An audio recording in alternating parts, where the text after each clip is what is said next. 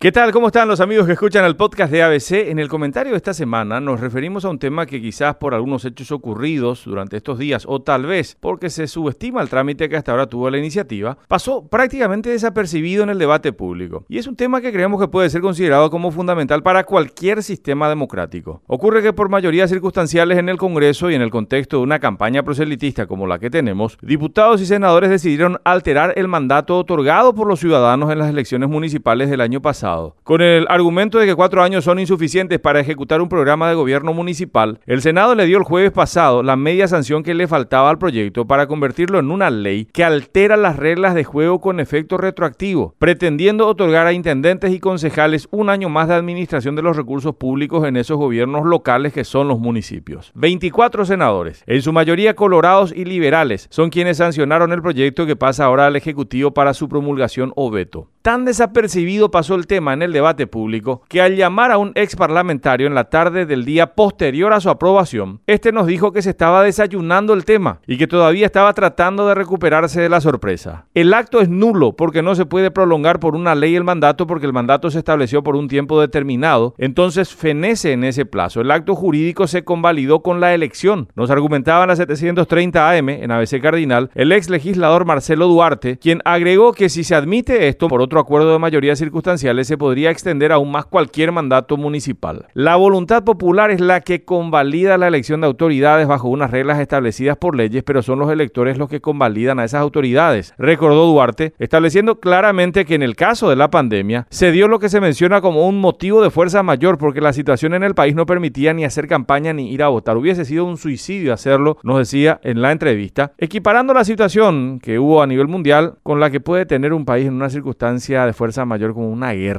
pero solamente en casos súper excepcionales. El día anterior a esta entrevista, el día en el que se sancionaba este proyecto en el Senado, el también ex senador y convencional constituyente Hugo Stigarribia ya recordaba que por definición constitucional la soberanía reside en el pueblo y que las autoridades son electas por el pueblo, pero por un tiempo determinado. La ley que convocó a elecciones estableció cuatro años, están alterando el mandato sin el voto popular, decía él cuestionando que también se le falta el respeto a la gente y que a futuro se puede cuestionar todo lo que resuelven las autoridades municipales en ese año adicional por falta de legitimidad. Los defensores de la alteración de la voluntad popular dicen que también durante la pandemia se extendieron los mandatos, pero hay que recordar que esto fue excepcionalísimo, con un virus que puso al mundo de rodillas, una situación solamente equiparable a algún caso de conmoción nacional que impida la realización de elecciones. Y este no es precisamente el caso. Por las mayorías en el Congreso pretenden entonces darle un año más de mandato a sus correligionarios sin que exista una razón más que otorgarles la posibilidad de administrar los recursos públicos de esos gobiernos locales por ese tiempo adicional. Y es válido también que conjeturemos que esto podría darse a cambio de un apoyo logístico y financiero para las internas simultáneas del próximo domingo 18 de diciembre. El presidente tiene en sus manos la ley sancionada y con algo de sensatez podría evitar que se altere la voluntad popular expresada en las urnas y bajo unas reglas determinadas. Hasta la próxima semana.